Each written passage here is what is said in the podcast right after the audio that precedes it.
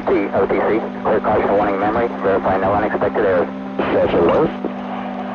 Bem-vindo ao podcast Despachados, Two, loud and clear. Three, loud and clear. Hello, four, loud and clear. produzido e apresentado por Mindset.net. Apresentação Fofoca Olá, caro áudio spec! Eu sou o Foca e você está no Despachados, o maior e melhor podcast de viagens lançados às quintas-feiras a oeste de Noronha do mundo. Sejam mais uma vez muito bem-vindos a bordo de nossa humilde atração podcastal. E hoje abram suas mentes e suas carteiras para traçar sua estratégia de acúmulo de milhas, pois o podcast Despachados está miliaticamente financeiro. Embarque conosco nesse episódio que irá destrinchar o mundo inoxidável dos cartões de crédito. Descubra qual o que mais combina com o seu perfil e defina os seus objetivos de curto, médio e longo prazo para transformar os seus gastos em viagem. E mais uma vez temos o prazer de anunciar que em um oferecimento do grupo WAM, seu jeito inteligente de viajar, o podcast Despachados está no ar. of today and tomorrow.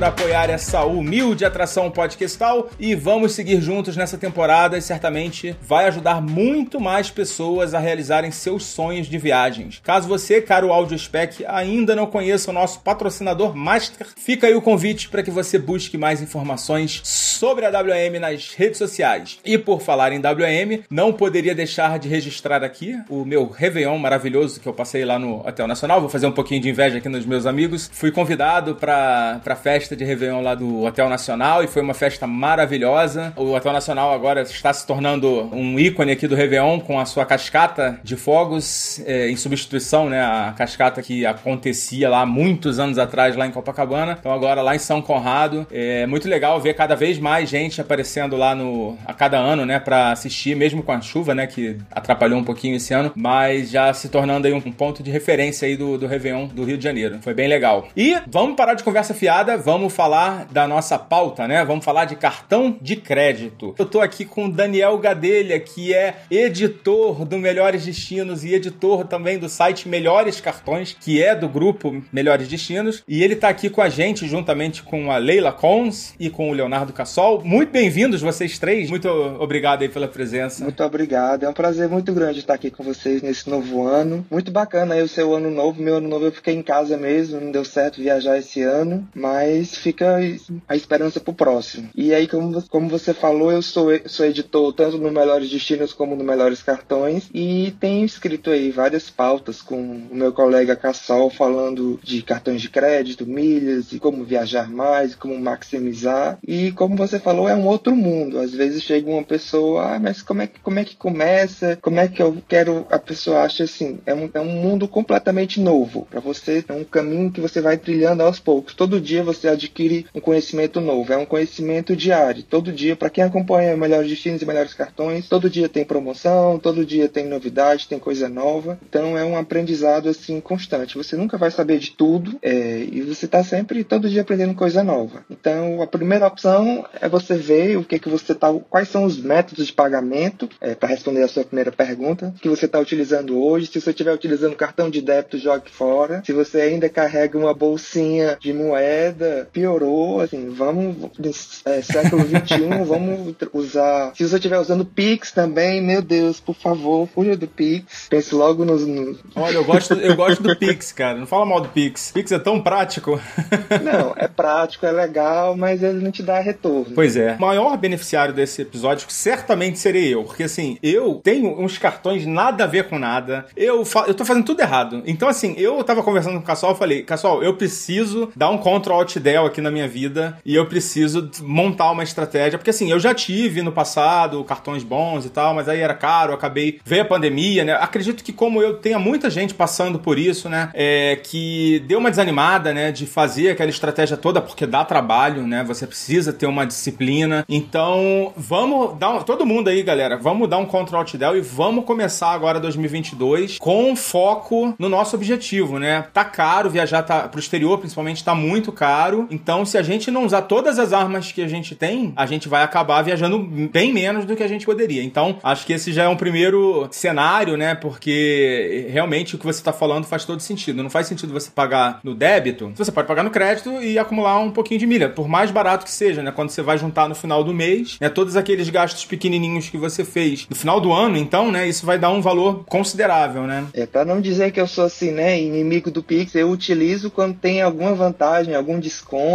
às vezes tem um desconto à vista, aí como eu não uso dinheiro, tá, então pago no Pix que é tá na mesma coisa, né? Porque aí você também, tá obviamente, a gente faz um, a gente tem mais ou menos uma noção se o estabelecimento está te oferecendo 5% ou um valor a mais de desconto para o pagamento à vista, não tem dúvida de que é melhor você utilizar o pagamento à vista. Mas isso são raras exceções, né? A maioria dos casos o valor é o mesmo, independente da forma de pagamento. E a melhor opção é você utilizar um cartão de crédito que ofereça algum benefício. A gente tem, tanto no Melhores Destinos como no Melhores Cartões, alguns rankings né, dos melhores cartões de crédito para acumular milhas para viajar. Temos os melhores cartões de crédito para acumular pontos. De acordo com seu objetivo, a gente tem hoje cinco, um total de cinco rankings. E a primeira dica que eu dou é você utilizar um cartão que lhe dê algum benefício. Primeiro, se você estiver usando um cartão que não dá benefício nenhum, é, é difícil você já pular para o cartão mais top. Fica mais complicado você já ir. Você tem que ir aos poucos. São degraus que você vai Então, a primeira dica é você pegar um cartão que te ofereça alguma coisa. Pode ser uma pontuação mais baixa, pode ser um benefício não tão legal, mas é um começo, até para você ir galgando. Os cartões mais top hoje cobram anuidade de mil, mil e quinhentos reais e cobram renda mínimas altas de, de, de 20, 30 mil reais e rendas que poucas pessoas têm. E ainda assim você consegue ter acesso, eu tive, tenho acesso a alguns deles, mas aí você constrói de outras formas, fazendo relacionamento com o banco, é, mantendo a relação com a instituição, tendo bom score de crédito. Então tudo é uma forma de como você lida com o dinheiro também, como lida com as suas finanças, se você sabe lidar com o seu dinheiro, como que está a sua vida financeira hoje. Se você é uma pessoa que não é muito organizada, não tem assim bons hábitos financeiros ou geralmente está sempre no vermelho, o cartão pode ser uma faca de dois gumes, né? Você pode ter extrair excelentes benefícios deles ou eles podem cortar sua garganta literalmente. O Cassol acho que já comentou em outros episódios, né, falando sobre esse tipo de planejamento, né, que você precisa ter bastante disciplina para usar essa estratégia a seu favor e não contra você, né? Porque é, como você bem disse, Daniel, os cartões eles cobram taxas absurdas, né, de, de atraso, né, de, de permanência, de juros e multa e tal. Então, assim, realmente isso é algo importante. Eu acho que o primeiro passo é você dar uma organizada na tua vida financeira e isso não é fácil também, muitas vezes, né?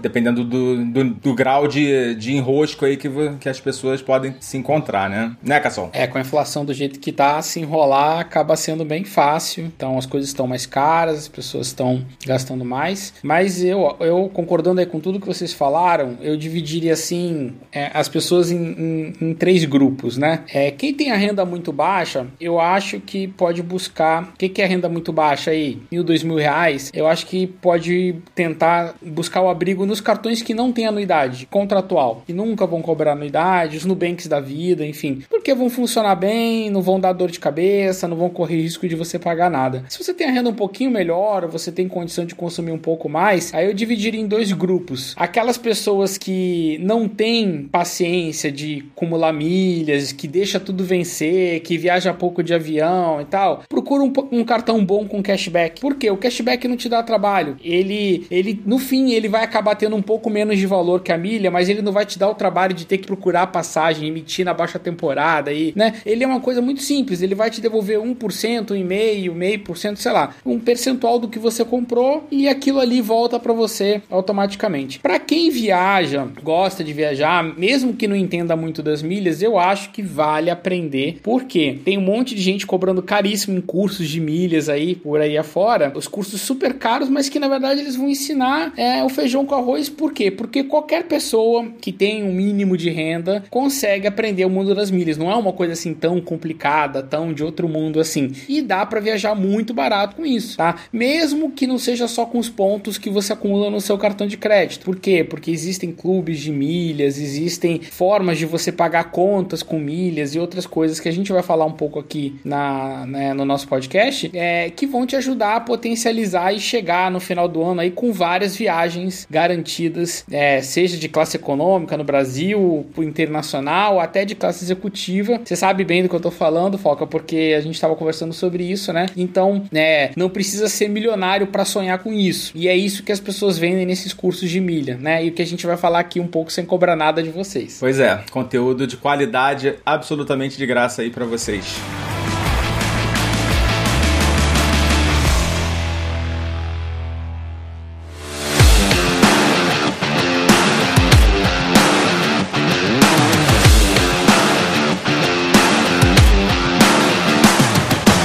Então vamos lá, vamos começar a falar um pouquinho mais das estratégias, né? Eu acho que assim, você já começou destrinchando aí a questão dos públicos, né? Então vou fazer uma pergunta que é: esses cartões que hoje existem, assim, centenas, sei lá, dezenas, centenas de bancos digitais, né? E esses cartões eles podem ser um bom caminho também para quem quer ter algum benefício, tipo de milha mesmo. Por exemplo, o Nubank eu sei que tem um, um sisteminha lá que você tem que pagar alguma coisa para acionar lá o, o acúmulo de milhagem, né? De pontuação. Vale a pena? É, o Nubank não é o melhor exemplo de. Eu, olha, eu tenho o Nubank, é uma empresa, um sucesso, merece é, os louros que está colhendo aí na, na bolsa e tudo, mas em termos de benefício de cartão de crédito, tem produtos melhores, inclusive nos cartões digitais. Então, por exemplo, o C6 tem cartões muito bons para o público de renda média e, e, média alta. O Banco Inter tem o melhor cartão para acessar a sala VIP. É, quem tem aí investimentos, e aí a gente está falando qualquer tipo de investimento, tipo pode ser um CDB, é dinheiro em bolsa, plano de previdência privada. Pega tudo que você tiver. Se você conseguir juntar 150 mil reais e direcionar lá para a custódia do C6, você tem direito a um cartão com sala VIP limitada, por exemplo, sem anuidade, sem pegadinha Pô, que legal. e com cashback. Um excelente produto para quem tem condições de, de arcar com isso. Daniel depois pode me corrigir melhor. Mas você tem é, é, vários. Esse mercado de carteiras digitais, de aplicativos, eles estão muito competitivos. Você tem o Rap, por exemplo, que tem um dos melhores cartões cartões de crédito de cashback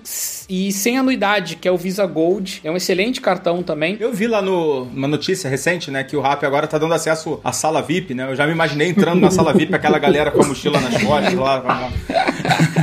É, não, mas eu tô dando só alguns exemplos pra gente não achar, né, que, que é uma coisa de outro mundo. Não é. Tem é, é as carteiras digitais, os bancões também têm cartões bons, que dá pra isentar anuidade, né? A gente tem uma máxima que é o seguinte, olha, cartão sem anuidade geralmente não tem muito benefício. Via de regra, né? É verdade. Só que os bons cartões são aqueles que você consegue aproveitar os benefícios e isentar a anuidade. E isso existe, é um contrato. Por exemplo, hoje qualquer cartão do Itaú, ele diz lá, gastou gastou 2 mil, isenção na faixa lá do Gold, 4 mil na faixa do Platinum. Eu diria que 90% dos cartões do Itaú, eu diria que 90% dos cartões do Itaú tem essa, eles adotaram essa, essa política clara. O Itaú cansou dos clientes ligarem pedindo desconto e eles vão acabar com isso, vamos estabelecer faixa de gastos para os cartões e pronto. Então você contrata um cartão já sabendo que se você gastar, por exemplo, 2 mil reais todo mês, você não vai pagar anuidade. Aí você pensa, ah, eu tenho o meu Nubank ou sei lá qual é o meu cartão e todo mês eu gasto 3 mil. Eu vou pegar esse cartão aqui, vou ter benefício, vou acumular pontos e não vou pagar anuidade nunca. E muita gente não sabe disso. Já tô me sentindo um idiota aqui, que eu tô com o cartão do Itaú e tô pagando anuidade. Não, olha, aí que tá. A primeira coisa que tem, quem tá ouvindo a gente tem que pensar é o seguinte: se você tem um cartão, paga anuidade e não tem nada em troca, é o pior cenário, assim. Você tá fazendo é tudo cenário. muito errado. Ah, você paga anuidade e tem alguma coisa em troca, aí você tem que fazer uma conta. Tem pontuação. Um, dólar, um ponto por, sei lá, um ponto dois. Não, é muito fraco. Por dólar. Não, muito fraco. É.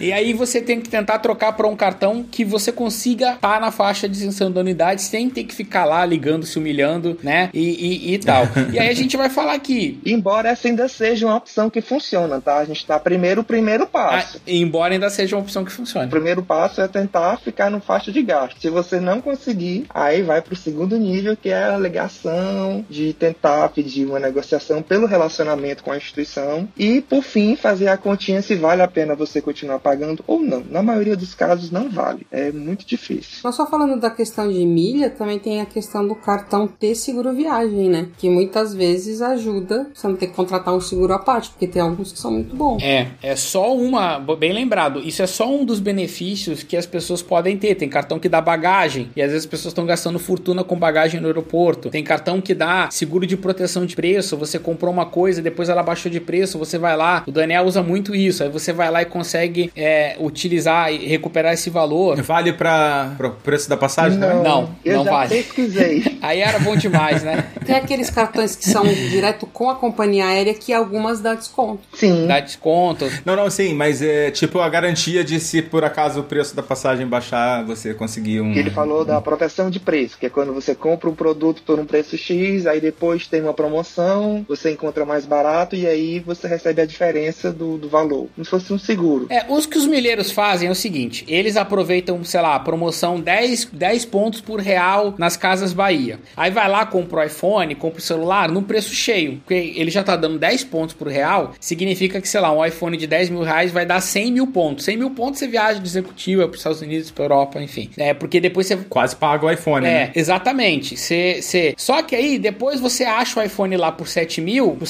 8 mil, e você entra lá no proteção de preço e fala: Olha, paguei 10 mil, agora o negócio tá 8 mil. Aí você pega 2 mil de volta. Seja, você ganhou as milhas e ganhou a proteção de preço. Lógico que tem um limite, você não pode usar isso aí infindavelmente, né? Tem as regras lá que tem que seguir da- das bandeiras, mas é isso que a galera faz, basicamente. É, eu senti um certo julgamento aí nessa história, nessa. Não, nessa nenhum. Eu só tô falando porque o pessoal cobra uma fortuna pra ensinar isso no curso, mas basicamente é, uma das, é um dos macetes. O outro macete que os milheiros usam é, é, é- é gastar dinheiro pagando conta com cartão de crédito, usando os aplicativos de carteira digital, né? Só que isso já tá, essa fonte já tá secando. Antigamente dava, o Daniel, acho que se somar os limites dos cartões de crédito do Daniel, dá o PIB do Chile. É, e ele não é rico, tá, gente? Ele é salariado, tal como a gente, gente como a gente. Mas ele dá, tem limite de cartão de crédito que dá o PIB do Chile por volta disso. E como é que ele conseguiu isso? Não, é porque ele precisa ter todos pra fazer o ranking. Também. Né? É, como é que senão como é que eu vou saber, avaliar, né, o cartão? É, é uma boa desculpa, mas aí, como é que faz?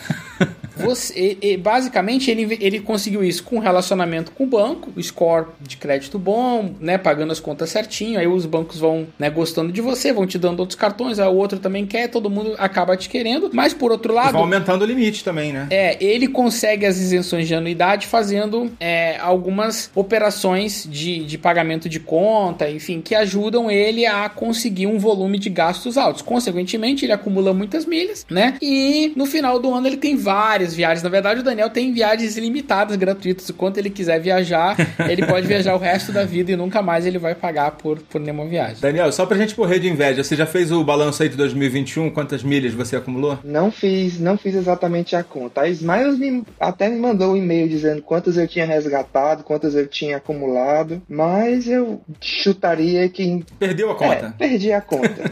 Aí eu tento ter uma planilha para tentar manter um controle, mas tem hora que a gente perde um pouco, perde um pouco a conta. E isso aí que o Cassol falou é muita verdade, gente. A pessoa às vezes fica surpresa, mas eu comecei com o Ouro Card do Banco do Brasil, aquele cartãozinho laranja, aquele assim, né, início de carreira, que o limite era 400 reais. Foca, eu fazia uma compra, eu entrava no internet banking, aí já pagava a fatura para liberar limite para usar no dia seguinte, porque era uma humilhação terrível. E aí eu fui sempre é, focado de ter, achava legal. Antigamente na revista vinha um, vinha um encarte, se você quisesse um cartão de crédito, você preenchia e mandava, no, botava no correio.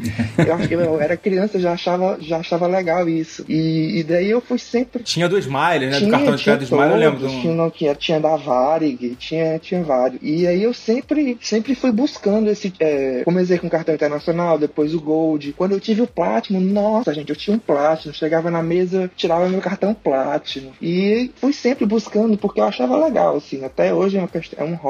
Eu utilizo, aproveito muitos benefícios para viajar. Já usei proteção de preço, já usei sala VIP, já usei seguro viagem, já fui atendido lá na emergência em Nova York. Parecia que eu tava no ER ou aqueles seriados lá americanos. Grey's Anatomy. Grey's Anatomy, não paguei nada também. E é muito bom, gente. Os cartões, inclusive eu li outro dia uma matéria dizendo que os cartões, é, o- esse público, né, em que eu e o Cassol nos encaixamos, os cartões não gostam da gente porque a gente paga a fatura em dia, a gente aproveita tudo e no final o- a, a rentabilidade com eles, né, o revenue deles com a gente é muito baixo, enquanto que outros, o, o- outro público não aproveita, paga anuidade, paga juros, paga multa e diversas outras coisas. Pois é, vocês são minoria, né? A maioria é igual a mim. Eu esqueci de pagar minha fatura semana passada. Eu tô fazendo tudo errado. Tudo errado. Eu preciso tomar uma coça. Mas vamos lá, vamos continuando aqui a, a sessão de humilhação que a gente vai hoje participar aqui. Eu- Eu acho que o principal ponto, os meninos podem me corrigir se eu estiver errada, é você, é, quem já tem cartão, tipo, você ter o cartão, você saber o que, que o seu cartão te dá. Porque a gente falou, tem o seguro viagem, tem cartões que tem o concierge, então você não precisa ter dor de cabeça para fazer um monte de coisa da própria viagem. Eu já usei o concierge, por exemplo, para poder pesquisar aonde, a, qual que era a empresa que ficava mais barato o aluguel do carro, me alugar o carro e ainda me acumular milha. Tanto pela, pela parceria com o programa de milhagem, quanto pelo pagamento com cartão de crédito, né? Então tudo isso são benefícios do cartão DAI que se você não sabe que você tem, você tá perdendo. Você tá pagando. É, a maioria das pessoas não usa o concierge, né? Eu já usei, vale muito a cartões pena. têm concierge, né? Eu usei uma vez só. É, a partir do Platinum já, já, tá, já tá disponível. É, né, no Platinum, né? É, hoje em dia o Platinum é meio padrão, né? Assim, no passado, há uns, sei lá, 10 anos atrás. É, o padrão. Tem, a gente já tem muitos cartões, inclusive uma dica para quem tá escutando, ó, tem muitos cartões hoje sem anuidade, com anuidade grátis, e que são da versão Platinum. Ou seja, você pode ter um cartão, tudo bem. Ah, é um cartão que vai ter sala VIP e vai me dar muitas milhas? Não, mas você vai poder usufruir dos benefícios da bandeira. Esses benefícios de assistência em viagem, tem, por exemplo, ah, eu viajei minha bagagem, a companhia perdeu minha bagagem, tem um seguro. Se eu fiquei doente, tem o seguro de saúde, precisei comprar remédio, tem o seguro farmácia. Esses benefícios estão vinculados à bandeira do cartão. É importante também a gente saber que tem uma diferença. O que que o banco me dá e o que que a bandeira me dá. A bandeira Visa Platinum, por exemplo, dá os mesmos benefícios para o cara que tem, por exemplo, tem o cartão IT do Itaú, que é sem anuidade, para o cara que tem Itaú Card, Visa Platinum e tem pontos e paga anuidade. O, o Nubank tem uma versão Platinum, não tem? Sim, o Nubank ele é emitido na versão Gold e na versão Platinum. Tem, tem as duas opções. E, me- tá- mesmo o Nubank tem lá os benefícios da bandeira, né? Do Mastercard, né? E mesmo o Nubank tem os boletos. Se você entrar lá no site, você consegue ver quais são os benefícios, é, todos os benefícios que tem. Eu não sabia disso. Eu achava que o Nubank não tinha benefício nenhum. Mas ele tem. Mais uma aqui que eu já tô tomando na cara também, mais uma. Pode não ser assim os mais robustos do que os cartões Black, Infinity. É, os benefícios do Platinum deram uma minguada, né? Porque antigamente eu me lembro que tinha muito mais benefício, né? Seguro do carro, né? Eu acho que não tem mais. Ou pelo menos a maioria. O seguro do carro, salvo engano, é, a Visa tirou um tempo, aí gerou muita polêmica, depois eles voltaram. O seguro do carro também eu já, já utilizei, que dá uma economia muito grande. Se você for alugar um carro, quase 50% ou mais é do valor do, da, da proteção do carro. Mas aí tem uma série de, de. O cara tem que estudar. A proteção protege só o seu carro, não protege o carro de terceiros, então é bom você comprar o seguro de terceiros. A locadora vai te pedir uma pré-autorização no cartão mais alta, de 5 mil, 7 mil é, reais. Às vezes é mais, né? Às vezes, dependendo do carro, é em dólar, né? É. 2 mil dólares. Se tiver o, sinistro, você vai ter que pagar e depois pedir o reembolso pro seu cartão. Então, assim, tem que tudo ter planejamento e você saber é, utilizar aquele benefício, fazer uso daquele produto. Eu acho que a dica principal pra quem vai alugar um carro é não bata o É, carro. por favor, né? primeiro não bata o carro. É uma boa dica. Mas tem muita coisa. Mas olha, Foca, os bancos também têm culpa de não, de não saberem anunciar esses benefícios. Porque às vezes você vê, ah, o novo cartão de crédito. Benefícios, aceito em todo mundo. Aceito em 100 milhões. É, aceita em de 200 mil estabelecimentos. É, tecnologia com chip, tecnologia contactless, por aproximação. Fatura digital. É, super benefício. Os, os, os bancos também, ele- eles, eles pecam nisso de não saber poder vender o seu próprio produto. Né? E às vezes tem umas coisas escondidas que o banco não mostra. Mas isso que a, que a Leila falou é bem verdade mesmo. Estudar o cartão aí que tá no teu bolso, né? Porque de repente você tem um monte de benefício e não usa porque não, não, não tem esse conhecimento. E assim, coisa básica, né? Saber o que que ativa aquele benefício. Então a gente falou aqui muito do seguro viagem. Só que ele só cobre se você comprar a passagem com aquele cartão de crédito. Exatamente, boa. E agora parece que também a, a, você precisa entrar em contato com, a, com o cartão e avisar que você vai viajar no período de tanto a tanto. Você emite uma policy no site da bandeira e aí aquela policy já tem todas as regras, tem dizendo se cobre só você ou se cobre você e quem tiver na viagem, ou se é só você e de primeiro grau. Então, eu ia falar justamente disso, que foi, que foi uma coisa recente. Agora, uma viagem agora que eu fiz em novembro, foi uma pessoa com a gente que não era da família, só que eu comprei a passagem dela no meu cartão. Então, o que aconteceu? Quando eu fui fazer o seguro viagem dela, ela não tava na pólice, tava só eu, meu marido e minha filha. Só que eu poderia adicionar ela por 400 reais só. E se eu fosse fazer um seguro à parte, eu ia gastar mais de 2 mil. Bom, já é outra vantagem, né? Então, por eu ter comprado a passagem, é, é uma coisa que vale a pena pesquisar. Às vezes, eu, nem, eu nem imaginava, eu entrei só pra ver se ela tinha direito ou não. Aí falou assim: você pode adicionar por esse valor. Quando eu vi, era bem mais barato do que o que eu tinha cotado. Interessante. Tudo tá mais caro, né? O seguro de viagem também era um custo irrisório, quase, né? No, no passado, né? Hoje em dia já tem que botar no orçamento, né? É, e se ele não tiver cobertura pra Covid, esquece. Hoje em dia é impossível, né, cara? Você viajar é, pô, é uma roleta russa, né? Que eu tô vendo de gente cada vez mais, né? Ficando presa no Muita gente. destino. Tem uma galera, viu? É, tem uma colega nossa, né, né, Leila? A Carol veio pro É. Brasil e tá no limite aí da, da- da data da passagem, né? Tem que negativar pra voltar, né? Mas acho que o dela vai dar tempo, né? Que ainda tem algum tempo. O dela acho que vai. Mas aí tem que ver se o seguro cobre, né? Uma estadia mais longa, né? Prolongar. É, geralmente não. Geralmente o seguro cobre despesas médicas com a Covid. Se você tiver internação hospital, o hotel, o resto é por sua conta. Agora, pode ser que você tenha contratado algum algo adicional, mas a maioria dos seguros que vendem no Brasil não cobrem estadia. Isso aí tem que tirar do seu próprio bolso.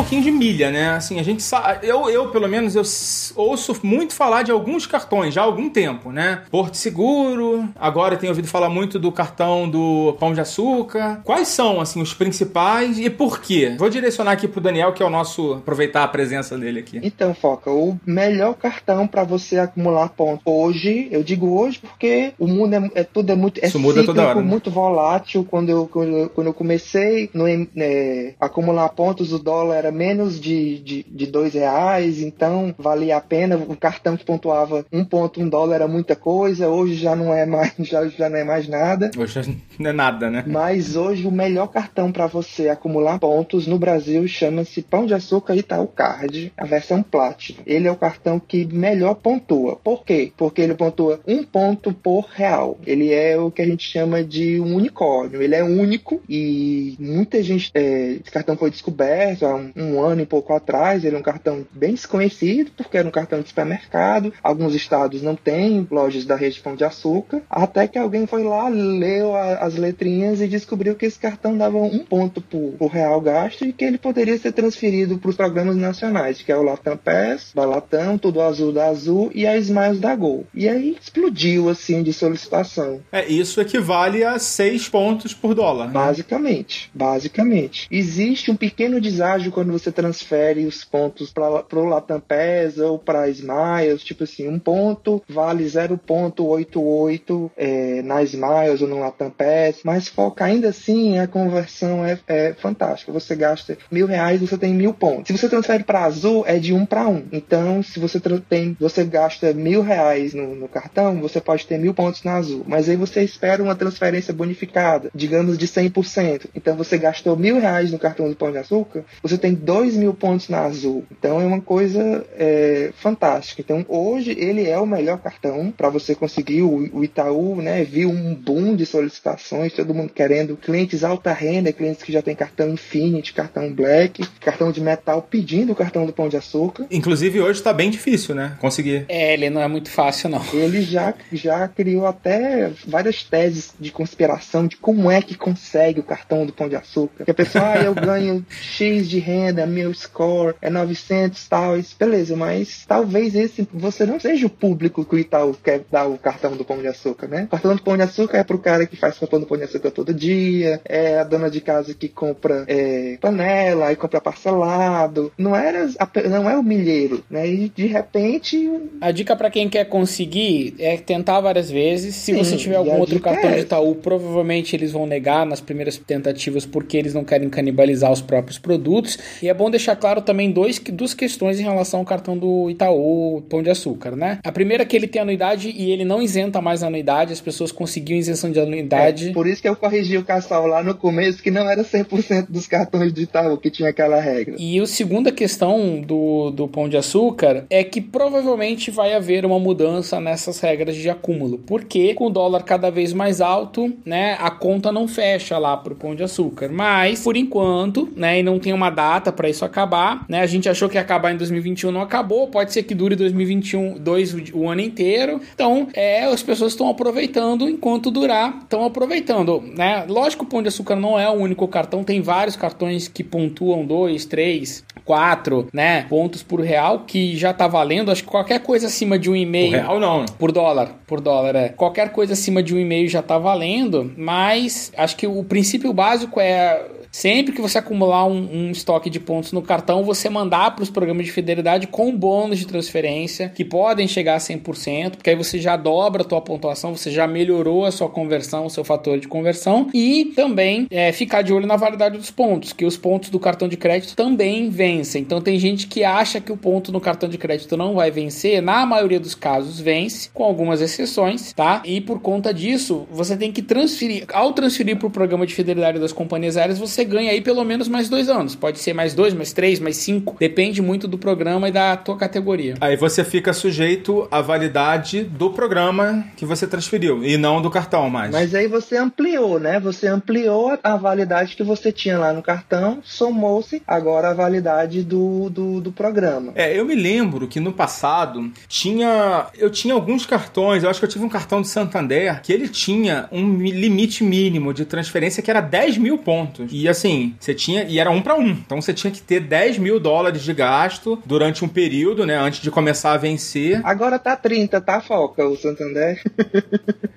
Agora tá 30, é 30 mil pontos? Olha, é o do meu pai e ele sempre tem dificuldade para mandar os pontos. Porque sempre tem. E normalmente quando fala assim, ah, tem bônus pro, pra você mandar pontos do cartão de crédito pro programa de milhagem, exceto Santander. Vai. Também, tem, é. tem isso também, né? A Azul normalmente é isso. Então eu acho que vai, quando você vai ver o cartão, é mais uma coisa para ver. Que, que programa de milhagem que você procura é, acumular? Qual que é a regra do banco com o programa que você tem? Porque isso é uma regra, e eu sei porque eu acompanho muito pro meu pai. O meu é Itaú, dele é Santander, e sempre dá esse problema. No caso do limite de limite mínimo né, de milhas para transferir, tem, tem, outros bancos têm o limite menor? Como é que, como é, que é Sim, isso? Cada banco estabelece é, o seu limite mínimo de transferência para os parceiros. Alguns é mil pontos, alguns são 100 pontos, algum, aí os que gostam de dificultar já colocam 10 mil, 20 mil. E o, o caso específico do Santander, que pontuou na esfera, que chegou até o mínimo de 30 mil. Né? É o caso. Hoje é 30 mil o mínimo para transferir? Sim, 30 mil pontos para mandar para os parceiros. Pô, isso é. Se for dois anos pra, de validade, é bem difícil conseguir 30 mil, né? É. Tem outras formas de você acumular também. Eles criaram um shopping esfera que você pode comprar lá, às vezes tem 10 pontos por real. Tem o um clube esfera que você paga uma mensalidade, ganha os pontos por mês e tem alguns benefícios. Eles ampliaram muito as possibilidades que você tem de acumular pontos. Você pode acumular pontos também, você pode comprar. Eles vendem pontos, às vezes tem desconto de até 60% para você comprar pontos. Então, antigamente era bem restrito. Você é, acumulava com cartão e pronto. Hoje você já tem um leque maior de opções, o que facilita. Claro que o limite mais alto para o cliente que acumula menos é, é prejudicial, mas não deixa de ter ter essa, essa contrapartida de ter mais opções, né, de acúmulo. Sim, porque depois você vai ter mais trabalho, né, para conseguir usar a pontuação que você, tão, com tanto sacrifício ali, conseguiu acumular, né? E às vezes você não consegue usar e perde. Pois é. Que é o que acaba acontecendo. Você não chega no mínimo, já era. Aí todo mês perde um pouquinho. E o programa de, de banco não tem como resgatar, Não. né? Porque os de milhagem tem lá, ah, resgate os pontos expirados, você tem promoção, não sei o quê. Mas o banco não tem, né? Pelo menos eu ainda não vi. Esse poder é do banco. Esse poder é do quem decide o mínimo é o banco. O programa por ele recebia de um, de dois, de dúzia em dúzia, o valor que o cliente quisesse.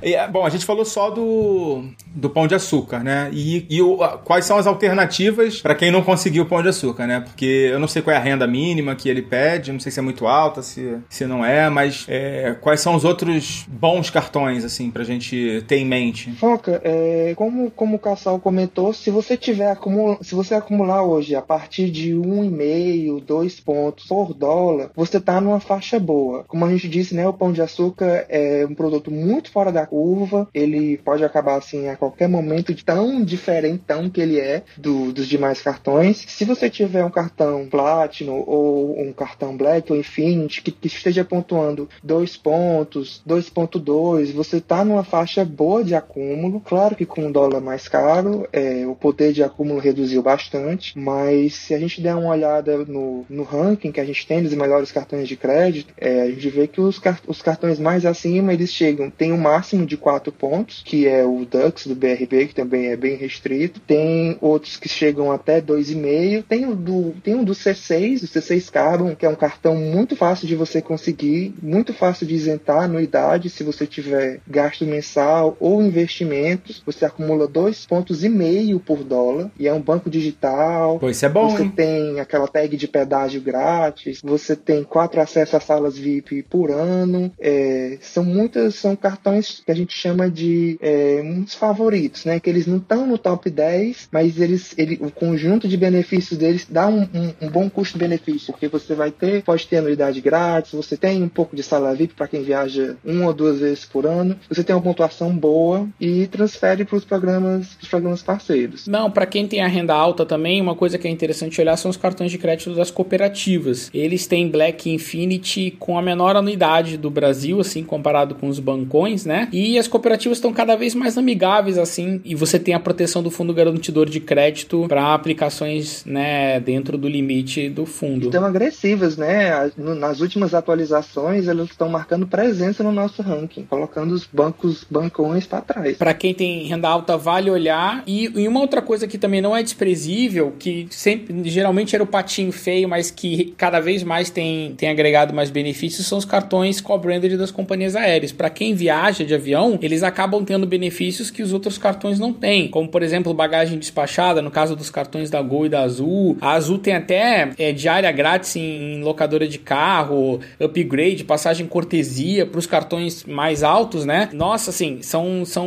né, a Latam também tem upgrade, então assim, acabam sendo benefícios para quem viaja com a companhia aérea, né? É interessante e todos esses cartões co-branded, ou quase todos, porque o das Smiles não tem, mas ah, os do Itaú tem política de isenção da unidade, que você consegue gastando X isentar a anuidade é, tranquilamente. Então é uma coisa também que vale a pena dar olhada para quem gosta de acumular milhas. E as companhias aéreas, aproveitando que o dólar tá muito alto, né? Elas têm aumentado o valor da conversão desses cartões co-branded, principalmente para quem tem um clube de pontos ou quem assina o clube de milhas. Aí acaba no final ficando uma conversão até interessante, até próxima ali do, do, do pão de açúcar. Obviamente que você só não vai ter o bônus de transferência porque já acumula direto no programa de fidelidade. Mas é uma opção interessante e fácil de acesso. Você não precisa ter uma renda muito alta para pedir o cartão da companhia aérea. Essa, na verdade, era uma grande desvantagem, né, dos cartões das companhias aéreas, era que não- você não aproveitava O bônus. os bônus, né? Era exatamente o que eu ia perguntar, porque há um tempo atrás eu tinha e eu desisti justamente porque não valia a pena por causa disso. É. Não é, mas vamos supor, ó, vamos supor, você tem o cartão da companhia aérea que vai te dar bagagem, você não vai pagar anuidade, que ele vai te dar, sei lá, desconto, vai parcelar mais, vai te dar algum outro benefício de embarque prioritário, enfim. É assim, tem que pôr na ponta do lápis, né? E ver o que vale mais a pena. Porque se você acumular muito, às vezes ainda vale mais a pena o bônus. E aí você tem um outro cartão que vai te dar o bônus de repente, mas vai te cobrar anuidade, aí tem que pesar na balança o que, que vale mais. A gente falou das opções que não são vinculadas às companhias aéreas, né? E que são interessantes, mas as, os das companhias aéreas também não são desprezíveis, especialmente para quem não tem a renda muito alta. Tá? Por quê? Porque eles são fáceis de isentar anuidade e os benefícios deles aéreos são muito bons, são melhores do que os outros cartões. É, ele tem duas, duas desvantagens, né? O pessoal pesar. Uma é essa de não ter o bônus de, de transferência, e a outra é você vai estar tá preso àquela companhia. Então, sei lá, se você tem da Azul e vem uma promoção na Latam, você não vai mandar pra Latam, né? Você vai ficar preso à Azul. Acho que hoje são os dois pontos, né? Eu me lembro que eu, eu acho que era o da Smiles, que tinha até um, um translado, né? Você podia pedir um carro para te levar para o aeroporto. Eu, a, a Azul tinha isso. Que era o, o, cartão que eu tinha. Alguma ainda tem isso hoje em dia? Sobraram poucos. É. Esse da Azul eu já eu peguei já, eu utilizei algum, algumas vezes. O da Smiles não, mas é, hoje no a Elo ele tem os cartões mais top da Elo. Você se você comprar a passagem internacional com o cartão, você pode pedir. Você tem dois transfers anuais para utilizar de casa para o aeroporto, do aeroporto para casa. Eu já utilizei, fui de Guarulhos ali pro pro centro de São Paulo e funcionou perfeito. É um ele você recebe um link da Uber que você entra lá, bota para onde você vai e aparece o motorista como se você tivesse feito pedido, só que não, você não paga, né? É, é, cobrado, é bem legal. Não é mais como antigamente, que aí você tinha, na, não lembro, no da Azul eram acho que cinco viagens por, cinco trechos por ano para você ir de casa para o aeroporto, era muito bacana. Eu usei bastante, tempo, assim, é bem raiz.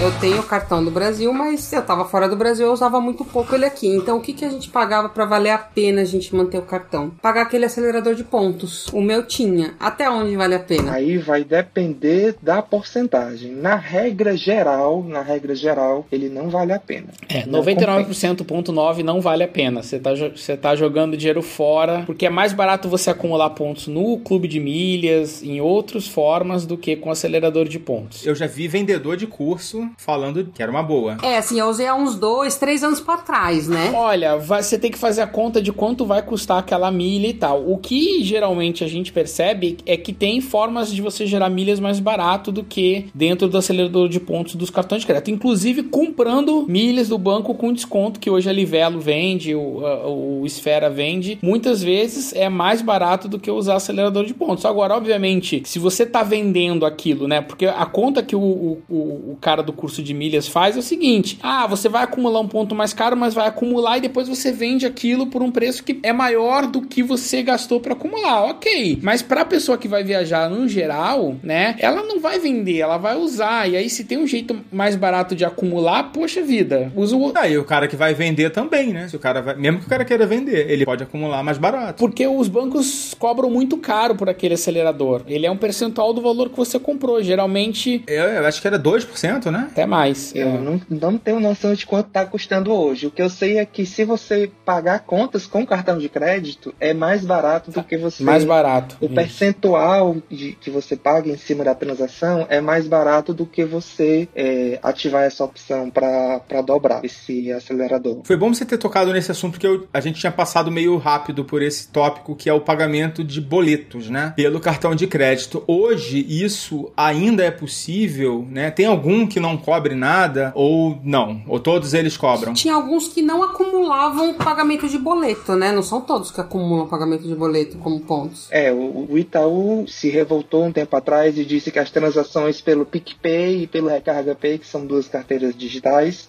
é, não iam mais pontuar, deixaram de pontuar no, nos, no, no, nos programas do Itaú. E já tiveram vários aplicativos, assim, eu, eu que sou de uma era mais recente, assim, já peguei uma época que a fonte era uma cachoeira e dava pra gente tomar banho e esbanjar de pagar boleto até não dá mais. Não tinha mais de onde arranjar boleto. Aqueles que tinham dois cartões, né? Pagavam um cartão com o outro e ia acumulando. É, não, não tinha, eu não, eu não sabia de onde que eu tirava mais boleto. Eu fazia uma placa, procura-se pessoas com boleto. para eu pagar, porque não tinha como. Mas hoje, assim, hoje as opções estão bem, estão bem limitadas. A gente tem o PicPay, que, que vai limitar agora, vai ser, você pode transferir, né, para outra pessoa 300 reais por mês de graça. Essa pessoa pode pegar o dinheiro, pagar uma conta, ou transferir de volta para você, Pix, ou fazer alguma outra, o que você quiser. Tem o Recarga Pay, que está deixando você pagar também é, 300 reais por mês, sem nenhum custo. Se você quiser assinar um plano Plus, você paga R$19,90 por mês e aí pode gastar até R$ 1.500 com cartão de crédito. Que aí vai sair uma taxa de 1,99 que eu considero aceitável, né? Calculando o valor do, do ponto. 2% para 2% para pagar Isso, o teu boleto. É né? um valor assim que eu considero máximo na minha, na minha estratégia. Tinha um site, eu acho que eu até descobri por vocês aí, acho que era Vamos Parcelar, pode, pode ser isso? É, mas ele tá, tá cobrando muito caro agora e, e ele nem sempre paga em dia as contas. Ele atrasa o pagamento às vezes, aí as pessoas perdem o vencimento, pagam juros, não, A gente, a gente tem recebido reclamações é, deles. não né? recomendamos. Como é que é o negócio? Ele, você paga com o teu cartão de crédito e ele atrasa, é isso? É, você paga com o seu cartão de crédito e ele alega que é, em até 48, 72 horas ele faz o pagamento. Mas acontece que tem vezes que ele demora 96, 103, 4, 5, 7, 10 dias até tem reclamações para quitar o seu boleto. Ele cobra de você no dia que você fez, mas ele demora até 10 dias para quitar o seu boleto. E aí, se o seu boleto vencer nesse período, você vai pagar juros, vai pagar É, aí não faz sentido, né? ou seja, ele não, não tem mais a confiabilidade que tinha antes e, além disso, ele está cobrando muito caro pelo pagamento. Tipo, chega a cobrar 3, 4% do valor da conta, dependendo do. Então, né, obviamente tudo é momento, né? Mas no momento atual não é uma boa ideia, a não ser que você esteja endividado no cheque especial, ou seja, né, que teu custo de financiamento seja maior, né, porque você está endividado, mas se não for esse o caso, tem outras formas de você de você administrar melhor. A questão é que o pagamento de boletos foi uma farra dos milheiros durante muito tempo e a transferência de, de dinheiro entre contas digitais, porque você criava um dinheiro com um cartão de crédito, ganhava milhas por isso e ficava brincando com esse dinheiro aí, de jogar para lá, jogar para cá, Não, legal. né, fabri- fabricando milhas infinito. Tinha gente que rodava aí 100, 200, 300, até 500 mil reais por mês, só jogando dinheiro de um lado pro outro. Não era aí. E aí o que aconteceu, né? Os bancos, isso tem um custo para as carteiras digitais, né? E elas têm um, elas, elas vão no mercado, conseguem aportes bilionários de investidores e pegam parte desse dinheiro para gastar porque elas querem que a pessoa use até o ponto dela, né, tornar aquilo indispensável no negócio, e aí ela consegue aumentar o volume de negócios gerados, enfim, e vai testando o máximo. Mas com isso, ao mesmo com esse uso maior e esses cursos de milha, isso aí acabou tomando uma proporção tão grande que meio que agora é, tá todo mundo fechando a torneira. Ou seja, os limites estão bem baixos, como o Daniel explicou, e cada vez diminuindo mais. Ou seja, cada vez mais volta e meia surge uma carteira digital nova, volta e meia aparece alguém querendo competir, e aí acaba aparecendo uma outra oportunidade, um outro site, tipo vamos parcelar, e os milheiros vão aproveitando para fabricar, digamos, milha custo zero, que é o que eles chamam, né? Que é uma milha que você, na verdade, não tá gastando nada, você tá criando dinheiro jogando numa carteira digital, que depois ali você vai pagar um boleto, vai alguma coisa, ou mesmo pagando o boleto diretamente. Mas como a Leila comentou, é, os bancos em geral, eles vêm aumentando o custo para fazer essa transação. Ainda vale a pena em alguns casos? Vale. Porque, é, principalmente se você for atrasar o pagamento, você não tiver o dinheiro, você vai pagar uma taxa e vai ganhar milha em troca. Às vezes, até pagando a taxa e ganhando a milha em troca, vale a pena se você vender ou dependendo do custo que você tiver. Aproveitar um bônus, Se você né? conseguir resgatar uma boa passagem aérea, porque aquilo você consegue transformar depois. Mas tem que tomar cuidado para isso não virar uma bola de neve e você achar Pois que é. você está fabricando dinheiro, que você virou o Banco Central e que você está fabricando dinheiro e ou virou os Estados Unidos que está se financiando a- infinitamente a custo baixo. Com tinta, né? É, tipo, beleza, imprimo dinheiro pro mundo. E aí, tô rico, vou pra todo. Então tem que ter um cuidado porque rapidamente isso pode ruir principalmente com as regras mudando a todo momento. Então, assim, já passou o, o boom da, dos pague contas, mas de 300 reais aqui, 500 ali e tal, ali já dá uma passagem grátis no fim do ano, né, Daniel? Com certeza, com certeza. De pouquinho em pouquinho, a minha mãe diz, de, de, de grão em grão a galinha enche o papo. E assim tem que ser. Aí você tem que ter paciência, acompanhar a mudança das regras e, e é isso. E sabe, sabe uma estratégia que a gente adotou aqui em casa também? A gente concentrou tudo que era cartão de crédito, não são tantos assim, mas Mas, em vez da gente ter dois titulares, a gente colocou tudo no nome do meu marido. Porque quando você manda pro programa de milhagem, é por, pelo CPF do titular do cartão. Então, se você tiver dois titulares e você fizer metade das compras em um, metade das compras, você tá dividindo o, o- as suas milhas que você tem. Às vezes você não chega nas milhas que você precisa. Imagina que você tem dois titulares com cartão de Santander. Você vai ter que ter 30 mil ferrado. cada um. Exa- E aí você vai ter um, um médio de fatura maior, você pode ter mais chance de conseguir upgrade com um cartão melhor, é, e assim sucessivamente. É muito legal. Agora, um, um- um ponto interessante até, que a gente até agora a gente falou, né, no mundo perfeito da gente que paga as contas em dia, faz esses, esses truques, essas, essas manobras só para gerar, só para gerar pontos. Mas assim, a pessoa que está endividada, a pessoa que está no cheque especial, que está em qualquer situação que pague os juros absurdos cobrados hoje, Tá no com o nome sujo. É, nome sujo não, porque provavelmente ela vai ter o cartão de crédito cancelado, mas que tá ali no processo de, né? Você utiliza, você pagar, é, utilizar um desses aplicativos para você pagar as suas contas em atraso ou em aberto, você vai pagar uma taxa 10, 20 vezes menor do que você deixar em aberto. Se deixar, às vezes, tem, eu fico incrédulo, a pessoa, estou devendo no cheque especial, ao mesmo tempo a pessoa tem um cartão de crédito com 300 reais de limite, e aí se você fa- fizer uma manobra dessa, pagando 3, 4%, você cobra o teu cheque especial até a situação, situação melhorar, e até assim, um- uma dica de, de, de financiamento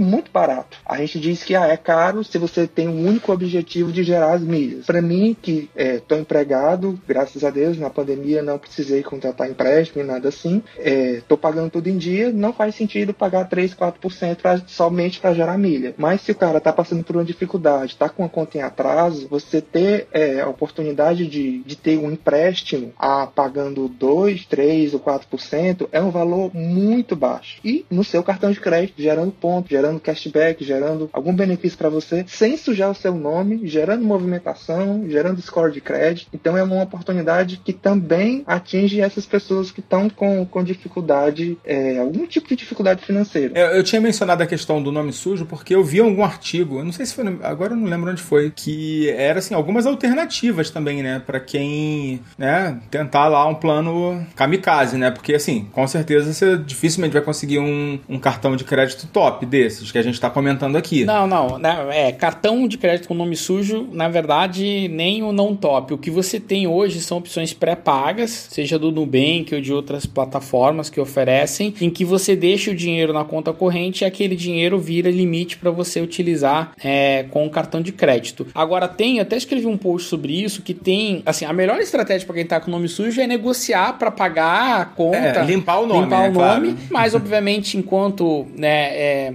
para quem limpou o nome recentemente e tá com score baixo, né, tem alguns cartões que são mais fáceis de conseguir. O Nubank é um deles, né? Tem do Santander também, o SX, tem cartão da Credit Card, o novo Credit Eu Card. tinha visto qualquer propaganda de cartão, mesmo com nome sujo, eu acho que era do Banco Pan. Tem alguns, mas assim, geralmente eles vêm com limite bem baixo. Tem, assim. mas aí o Nubank mesmo, não sei agora, mas o Nubank no início ele, porra, ele dava cartão a, a né? torta e a direito. É, o critério deles era bem baixo. Não é, mas o limite também, né? Aí vai, obviamente, vai, vai evoluir com o seu volume, mas sim, é um dos cartões mais fáceis de conseguir. Então, para quem tá, quem tá é, recuperando, tá começando a vida financeira, esses cartões eles acabam sendo úteis porque eles vão te ajudar a construir um histórico de crédito melhor, né? E, e eles não vão te cobrar anuidade. No geral, o Santander SX cobra, mas você consegue isentar gastando acho que 100, 150 reais, enfim, tem, um, tem formas lá de você isentar.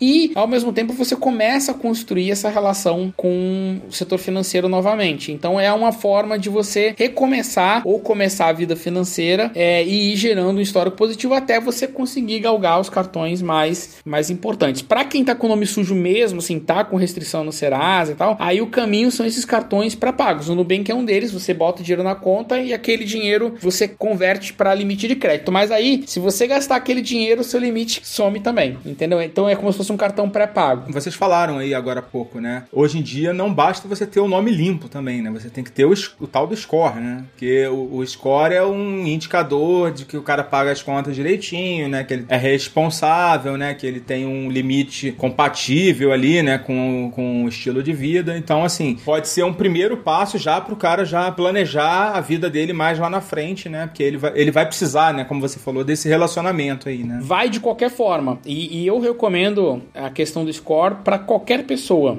é, mesmo que não tenha ficado com o nome sujo, não dá uma olhada como é que tá, o que que né, a gente tem. Até aproveitar fazer o merchan aqui, foca. A gente tem lá no Melhores Cartões ranking, melhores cartões para acumular milhas, melhores cartões de cashback, melhores cartões sem anuidade. Tem dicas para você aumentar o seu score de crédito, como é que faz. Então, até se você quiser compartilhar algum desses, mas senão o pessoal pode buscar no Google. Tem esse conteúdo lá bem mastigado. A gente tá falando aqui en passant, mas porque é muita coisa, muita informação, muita complexidade, mas tem esse conteúdo mastigado lá que vocês podem acessar. Não, e muita notícia, né, lá no Melhores, no Melhores Cartões, né? Tudo que assim que acontece tá lá. Eu entrei lá hoje, né, para dar uma pesquisada pra pauta. E assim, fiquei impressionado aí com o cartão da RAP. Eu vou pedir o cartão da RAP pra mim. Não, é, o, o Daniel trabalha duro lá no Melhores Cartões pra justamente. Parabéns, Daniel. Muito bom o site. Obrigado.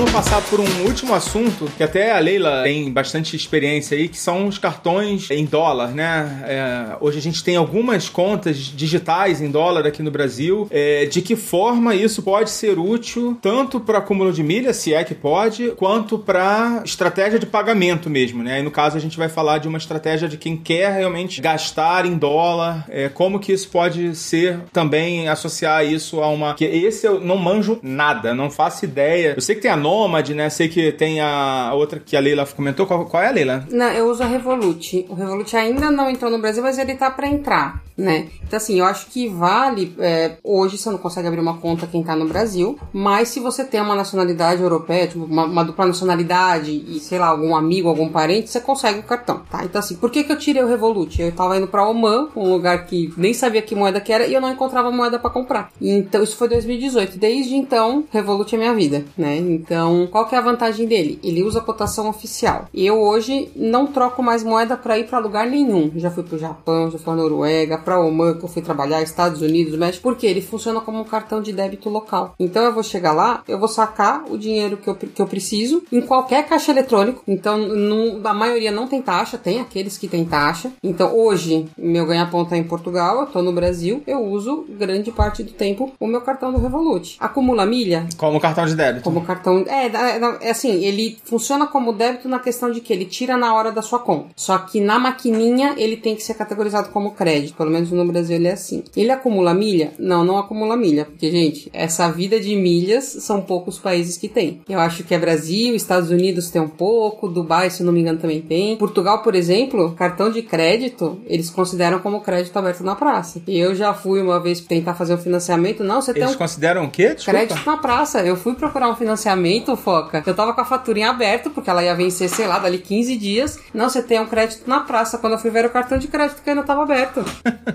que ainda nem tinha vencido. Não, não tinha, não tinha nem fechado a fatura ainda. Então, assim, é uma realidade completamente diferente. Então, fora não tem isso. Qual que é a vantagem? Você não ficar naquela da variação do dólar, né? Então, você já tem o dinheiro lá fora. Eu vou comprar, eu vou pros Estados Unidos, eu não vou ficar fazendo conversão. Meu dinheiro já tá lá em dólar, né? Então, assim, eu gosto muito do Revolut. Como eu disse, é minha vida nos últimos anos anos.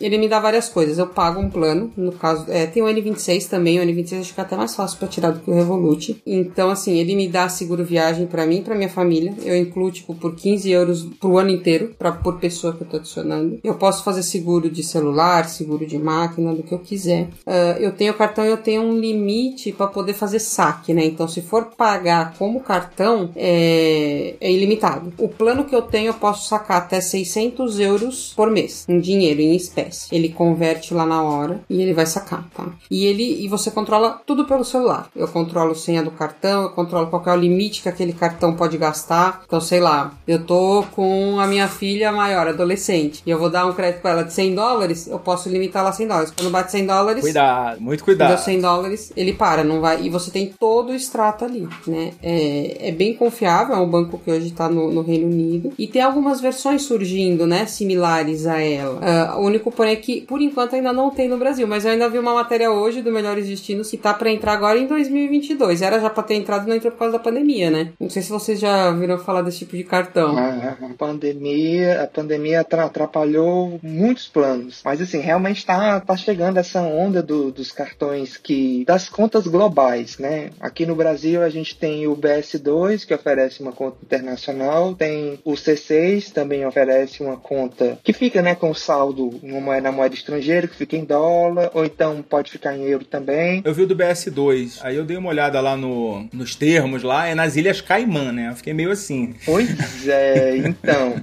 é, a gente tem um post é, no Melhores Destinos que é contas, contas digitais internacionais, que é justamente explicando né, o, que, o que, é, como que funciona, esses, a questão, a segurança que você vai ter do, do seu dinheiro. é, e tem, tem os bancos internacionais como o N26, que está chegando, mas que você consegue o cartão se você pedir para deixar em algum outro lugar, em outro país, né? Se tiver uma casa de parente, um amigo. Tem o Revolut também, que eu já recebi aqui um ótimo, um ótimo feedback que eu não, não sabia. É, é, o ó, Assim, por exemplo, meu cunhado, ele não conseguiu o Revolut, porque ele não tem nacionalidade fora, ele teria que ter uma, pelo menos uma residência. Mas o N26 ele conseguiu. Ele mandou pra minha casa em Portugal e eu trouxe pra ele. Ele só precisava ter um endereço no exterior pra poder receber. Aí, o que vale, o, que dá pra fazer, por exemplo, você falou da conta do C6, que dá pra você ter em outras moedas, né? Ah, por exemplo, e com o Revolut funcionaria igual. Ah, você tendo dinheiro em dólar, você pode mandar, mesmo você estando no Brasil. O que você não dá é pra depositar reais. Mas dá, por exemplo, você pega o seu cartão de crédito do Brasil e deposita em dólar. Ele vai cobrar o IOF, mas ele vai pôr lá pra você. E você vai conseguir usar, né? Então não é que você não consegue usar do Brasil. Você só não consegue depositar em real. Mas é bem, é bem interessante. Eu, particularmente, sou fã. E o meu, a minha conta, né? É o que eu falei, né? Ele tem três, o Revolut especificamente, ele tem, ele tem o de gra, o gratuito, ele tem o normal e ele tem o metal. Eu, o, o meu é o metal. E eu recebo 1% de cashback. Quando eu pago fora da Europa. Se eu pago qualquer coisa na Europa, aí ele te- é menor o percentual. Mas é por causa disso, né? Não tem essa questão de milha fora, é, é um pouquinho diferente, né? Não é a realidade que a gente tem no Brasil. Eu tô usando o da Nomad também, que você tem incentivo para mandar sem taxa muitas vezes e ganha, ganha 15 dólares lá só de abrir a conta. Tem, enfim, é, tem, eu usei nos Estados Unidos, funcionou super bem. É, tem um cartão físico de débito e mais ou menos esse esquema aí também. É, então, e, e agora também tá na moda o pessoal do Brasil pedir cartão de crédito nos Estados Unidos, seja para ganhar os bônus lá que eles dão de entrada que são milionários assim. Eles costumam dar bônus de 40, 50, 100 mil para quando você pede um cartão mais top, mas para isso você precisa começar a construir um histórico de crédito lá nos Estados Unidos. E aí para pagar a fatura dos Estados Unidos, você tem que ter essas contas digitais, né? A Nomad no caso é gratuita, você não paga nada pela manutenção da conta, exceto se você fizer um número maior de saques, enfim. Aí tem que tem que ver direitinho por quanto você viaja para sua necessidade, mas assim, acho que ficou claro aqui que tem várias opções interessantes, mesmo para quem mora no Brasil, né, e não, não, não tá fora do Brasil, e para quem tem essa possibilidade, tem algum parente ou tem outra nacionalidade, tem produtos aí bem, bem sofisticados lá fora também. Acho que é um, é um assunto também que rende até uma, um programa à parte, o, o Foca. Ah, eu acho que é muito específico.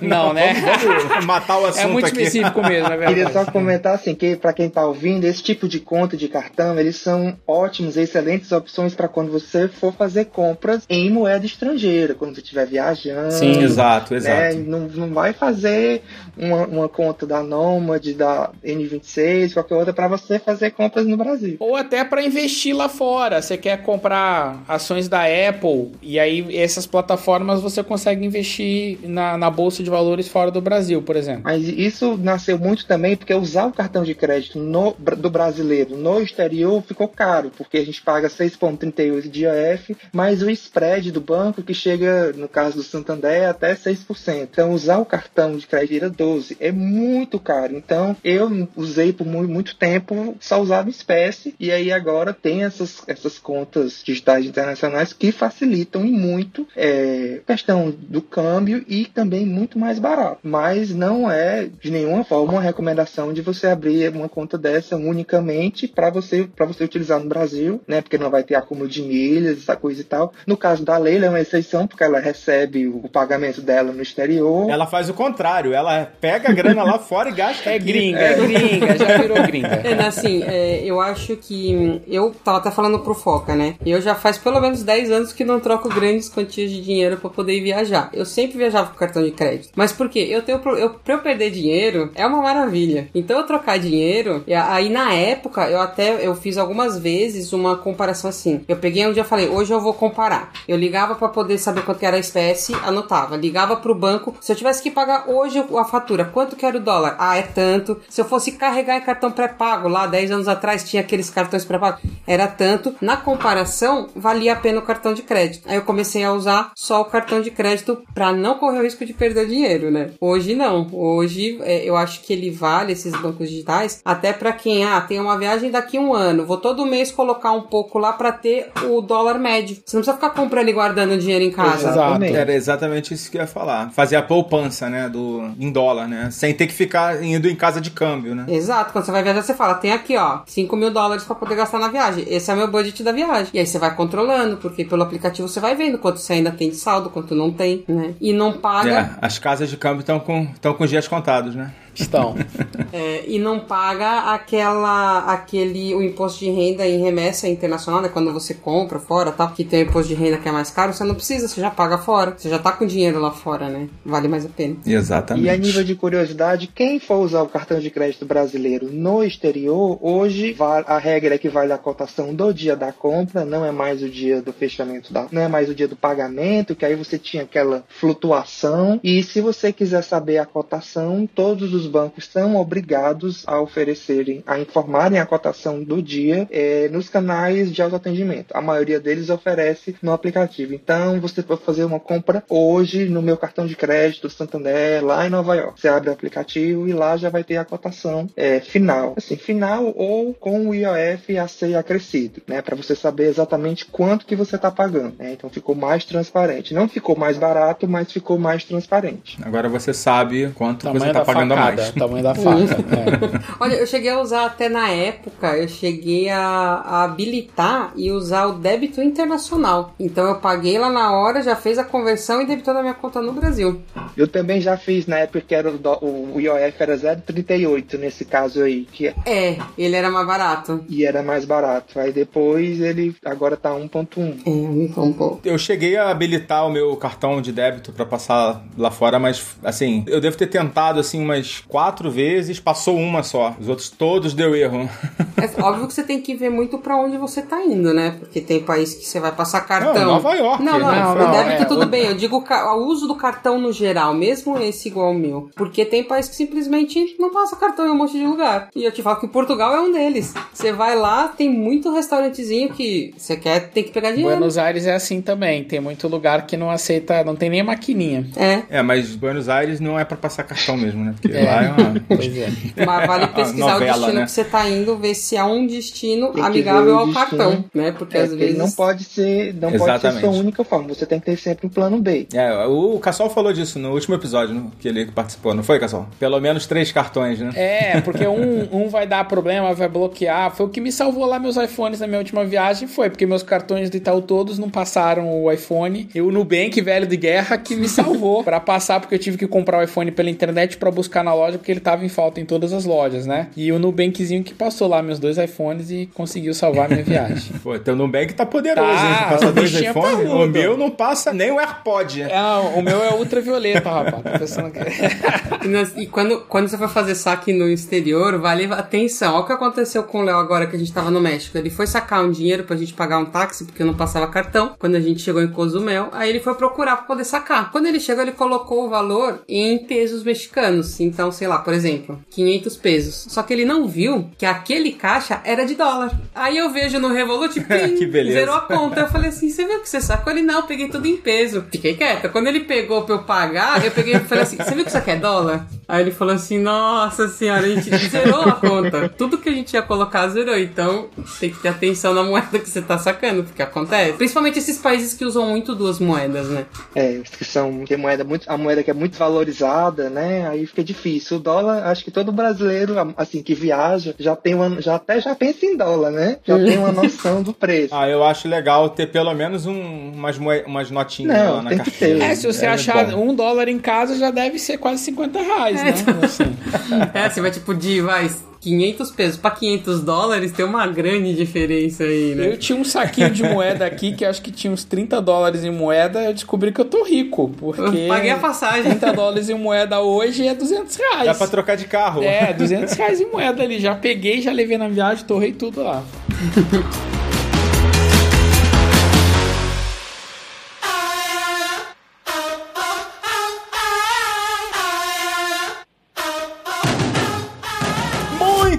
bem, galera. Vamos chegando aqui ao final desse episódio. Ah, vou fazer os recadinhos aqui antes de agradecer a participação dos nossos ilustres participantes. A gente tem um recado aqui para os nossos apoiadores, né? Para os nossos ouvintes, na verdade, eh, que quiserem se tornarem apoiadores, na verdade, do projeto Despachados, né? A gente com dois projetos, tá? No PicPay, inclusive, que a gente mencionou hoje eh, aqui no, no episódio, e no apoia.se, apoia-se barra despachados. Eh, se você estiver curtindo aí o nosso conteúdo quiser ajudar a gente aqui a manter a qualidade aqui do nosso, do nosso conteúdo, eh, dá uma procurada aí no PicPay por despachados ou no, no próprio apoia.se barra despachados. Temos lá os nossos programas de apoio a partir de 15, 15 reais aí você já, já consegue um acesso aqui ao nosso, nosso programa de fidelidade aqui, né? Já que não temos, ainda não temos milhagem, né? Mas quem sabe no futuro. Se você não puder ou não quiser fazer uma assinatura, né? Também temos a nossa chave Pix. Aí falaram mal do Pix. Por favor, a gente aqui não tem nada contra o Pix. Por favor, anota aí contato arroba despachados.com.br. Você pode fazer aí uma transferência de qualquer valor. É prático, é fácil e infelizmente você não vai ganhar milha. Mas fazer o quê? Se você quiser ganhar milha, por favor, vai lá no PicPay, que aí com certeza você consegue. É, bom,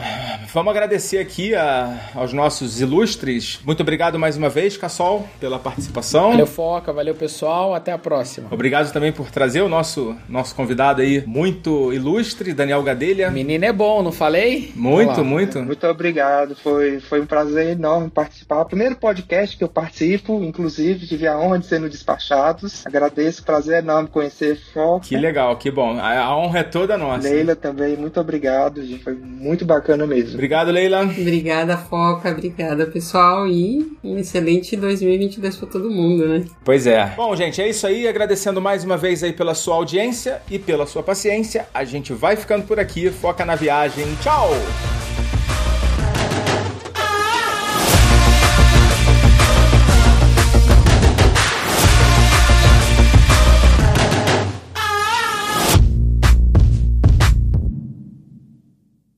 Esse podcast foi editado por Nativa Multimídia, dando alma ao seu podcast.